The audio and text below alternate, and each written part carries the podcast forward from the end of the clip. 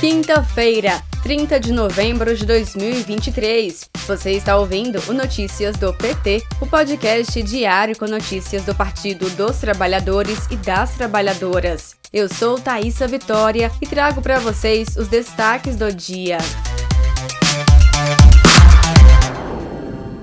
Hoje, quinta-feira, o presidente Lula participou da sessão de abertura do Fórum Econômico Brasil-Catar Oportunidades e Negócios, além de se reunir com o emir do Catar.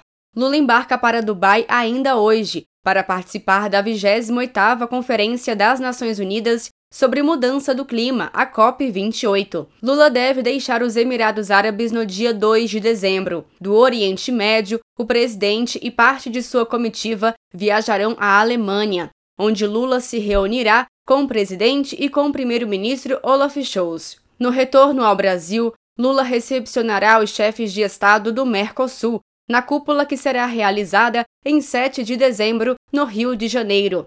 Saiba mais informações sobre os acordos firmados e as relações bilaterais fortalecidas pelo presidente Lula no site do PT e ouça os discursos completos no podcast do Lula no Spotify. O plenário do Senado Federal aprovou nesta quarta-feira, 29 de novembro, a proposta que prevê a tributação de super ricos e offshores.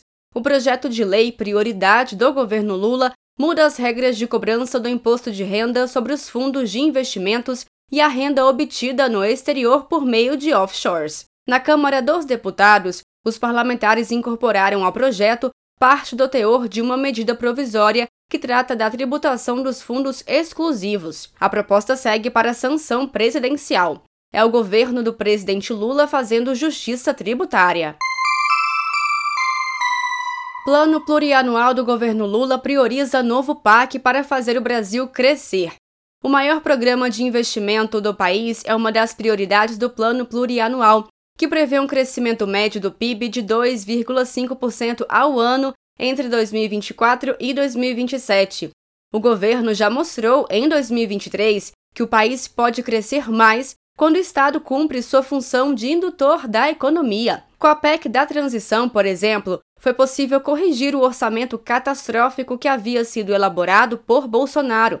Com isso, os investimentos foram ampliados e aumentou a renda da população, fazendo com que mais dinheiro circulasse na economia. Vale lembrar que nos anos de Michel Temer e Bolsonaro, a defesa cega de um Estado mínimo fez os investimentos públicos despencarem.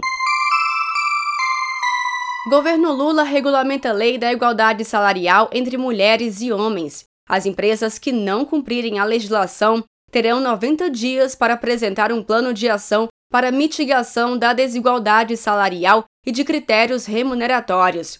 Os relatórios previstos no decreto deverão conter, pelo menos, o cargo ou ocupação das trabalhadoras e dos trabalhadores e os valores de todas as remunerações. Caberá ao Ministério do Trabalho e Emprego estabelecer que outras informações deverão constar do relatório e dispor sobre o formato e procedimento de envio, que deverá ser feito por meio de ferramenta informatizada, com os dados pessoais anonimizados. Mais informações no boletim da Rádio PT em radio.pt.org.br.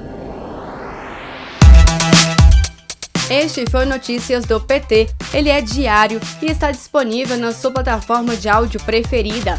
Siga o podcast para receber uma notificação toda vez que sair um novo episódio. Se você gostou, deixe 5 estrelas na avaliação e compartilhe.